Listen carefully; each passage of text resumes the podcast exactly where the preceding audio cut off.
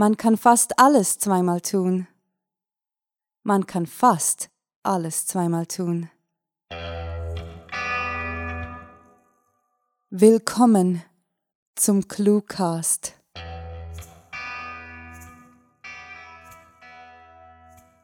Werte Miterdlinge, habt ihr gerade keine Möglichkeit, eure Nasen in ein Buch zu stecken? Oder fehlt euch einfach die Lust zum selberlesen? Kein Problem. Wir von ClueWriting, dem Literaturblog, haben uns grandiomegalotastische Unterstützung geholt und übernehmen das Lesen für euch. Bitte bleibt doch auch nach der Geschichte eine Weile bei uns, damit wir euch in die Geheimnisse des Cluecasts einweihen können. Bis dahin wünschen wir euch erst einmal viel Vergnügen mit der Kurzgeschichte.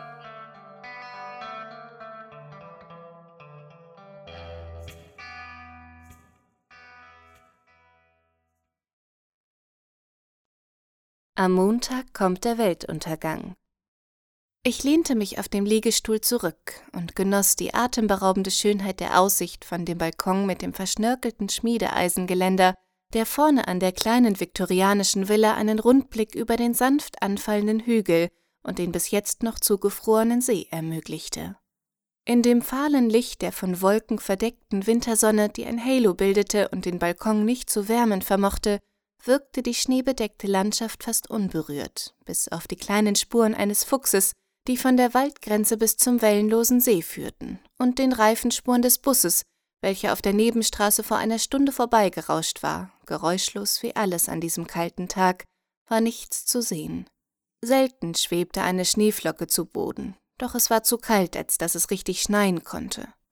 Ich nahm einen Schluck von meinem Drink einem erdigen, teuren Whisky und zündete mir eine Zigarette an. Mir war kürzlich gesagt worden, dass ich mit 50 Jahren nicht mehr rauchen und trinken sollte und es nicht zu meinem eleganten Outfit und der Brille mit dem feinen Silberrand passe. Die Wahrheit aber war, dass es so viele Versionen von mir gab, dass niemand in meinem momentanen Umfeld eine Ahnung haben konnte, wer oder was ich wirklich war, geschweige denn, was ich eigentlich tat. Ich konnte hinter mir hören, wie jemand die Balkontür aufzog, die leise in ihren Angeln quietschte, und dann mit den kaum vernehmbaren Schritten von Turnschuhen neben mich trat und die Türe nicht mehr schloss, so dass aus dem Wohnzimmer hinter mir ein Weihnachtslied, das im Radio spielte, nach draußen drang. Mit seinen ausgewaschenen Jeans, dem dunklen Sweatshirt mit der schräg hängenden Kapuze und einem Aufdruck, der etwas mit Baseball zu tun hatte, und dem langen, leicht gewellten Haar wirkte mein momentaner Geschäftspartner in den großen, mit stuckverzierten Räumen leicht deplatziert, beinahe schon verloren. Zudem war er jung, er hätte mein Sohn sein können, und manchmal hatte ich das Gefühl, dass er sich mir gegenüber genauso verhielt. Rebellisch, etwas frech und ständig auf der Suche nach etwas, mit dem er mir sein Können unter Beweis stellen konnte. Als er sich auf den Korbstuhl neben mir fallen ließ, fragte ich, möchtest du auch einen Whisky? Er verzog leicht das Gesicht in einer sehr gespielt wirkenden Geste, und entgegnete mit einem indignierten Ton in der Stimme Das Zeug schmeckt noch schlimmer als Rotweinessig. Das trinke ich nicht freiwillig. Ich konnte mir das schwache Lächeln, das um meine Lippen spielte, nicht verkneifen.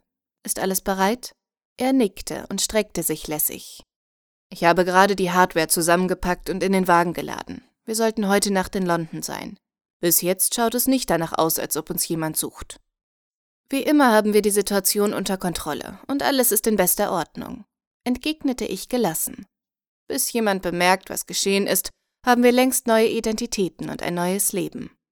Er lachte kurz und erklärte dann mit einem Gesichtsausdruck, der mich an eine Mischung aus Verwirrung und Respekt erinnerte, für eine Abzockerin bist du ganz schön arrogant.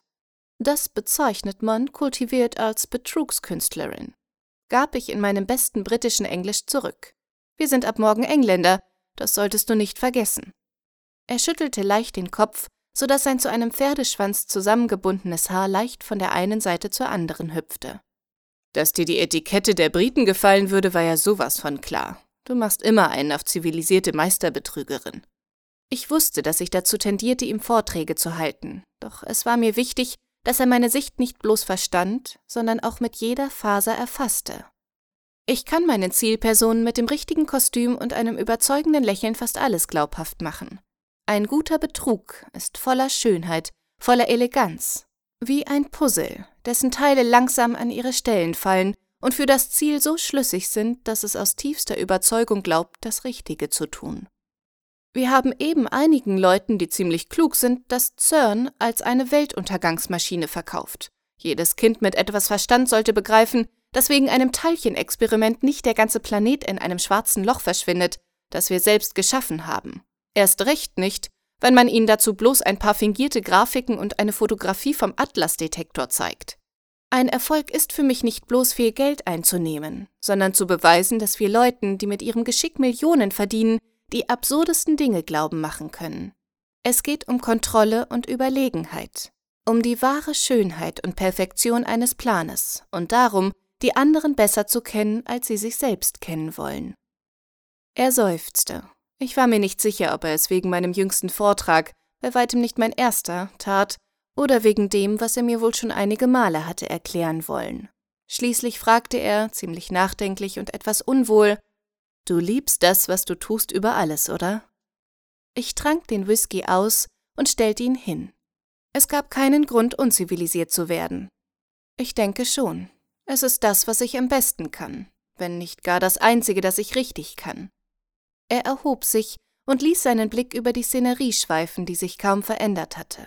Bloß ein kleiner Vogel hatte irgendwo in dem Wald zu zwitschern begonnen, es klang etwas verloren in der Stille. Wenn du so gut bist, wie du sagst, dann weißt du sicher auch, wer ich wirklich bin. Ich wusste, dass ich mit dem Feuer gespielt hatte, mehr als je zuvor, weil Zweifel an mir nagten und die konditionierte Überheblichkeit nicht mehr Trost genug war. Und obwohl alles, was ich mit großer Mühe aufgebaut hatte, einzustürzen drohte, fühlte ich mich erstaunlich gelassen. Du bist ein verdeckter Ermittler von Interpol. Ich denke, es ist unnötig, weiter ins Detail zu gehen, oder? Er zog die Augenbrauen hoch. Du bist gut. Wie lange weißt du es schon? Ein paar Monate. Ich habe es kurz nach dem Beginn unseres Coups herausgefunden. Warum bist du denn nicht geflüchtet?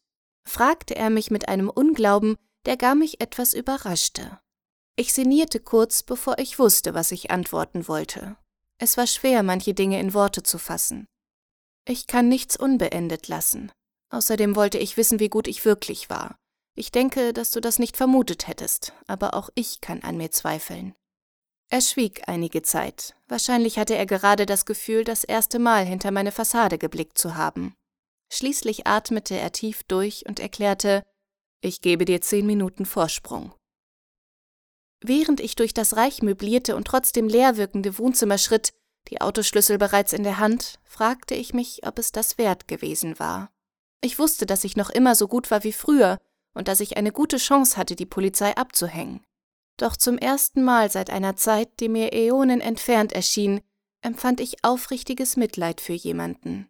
Ich wusste zwar, weshalb er mir den Vorsprung gewährte und insgeheim hoffte, dass ich entkam, doch diesmal blieb ein fahler Nachgeschmack, der Grübeleien und lange, schlaflose Nächte ankündigte. Das war Am Montag kommt der Weltuntergang, geschrieben von Sarah. Für euch gelesen hat Miss Motte. Diese Kurzgeschichte spielte am vorgegebenen Setting Balkon und beinhaltete die Clues Atlasdetektor, Schönheit, Rotweinessig, Waldgrenze und Weihnachtslied.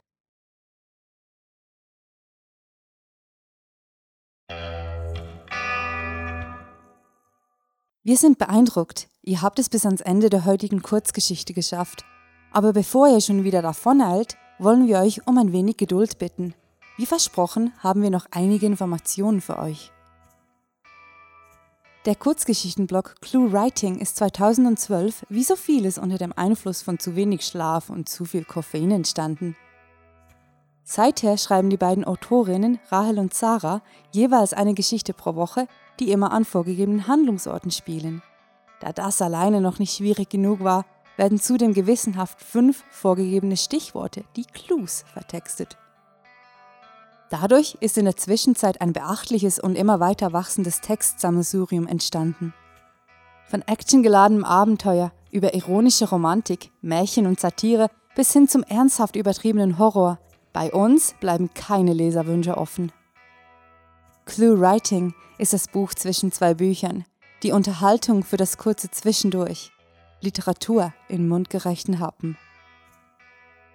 Und nun kommen dank dem Cluecast dem Podcast zu Clue Writing, selbst diejenigen auf die Kosten, die das Lesen lieber anderen überlassen. Dank der freundlichen Unterstützung von hörtalk.de haben sich grandiotastische Frauen und Männer gefunden, die euch die Clue-Writing-Geschichten direkt in eure zarten Gehörgänge transportieren. Besucht diese Helden des Cluecasts auf ihren Seiten und vergesst nicht, dem Echo ihrer Stimmen zu folgen. Wir bedanken uns ebenfalls bei King Mob, die uns unter der Creative Commons License erlauben, unseren Podcast mit ihrer Musik zu verschönern. Mehr zu den Autorinnen, dem Projekt und den Sprechern sowie viele weitere Kurzgeschichten sind auf dem ClueWriting-Blog und auf hörtalk.de zu finden. Da ihr noch zuhört, gehen wir davon aus, dass euch der Cluecast gefallen hat. Also los jetzt, nicht warten sondern sofort den Cluecast abonnieren und keine Episode mehr verpassen. Besucht uns ebenso auf Facebook, Twitter, Google+, Bloglovin und ach, ihr wisst ja, wie das funktioniert.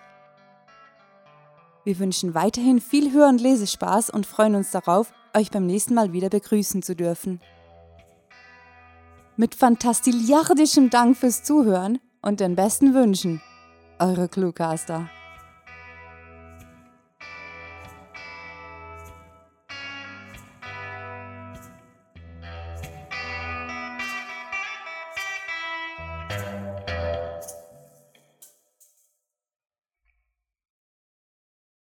Individualismus ist die durch und durch aufwendige Art, sich seiner selbst anzupassen.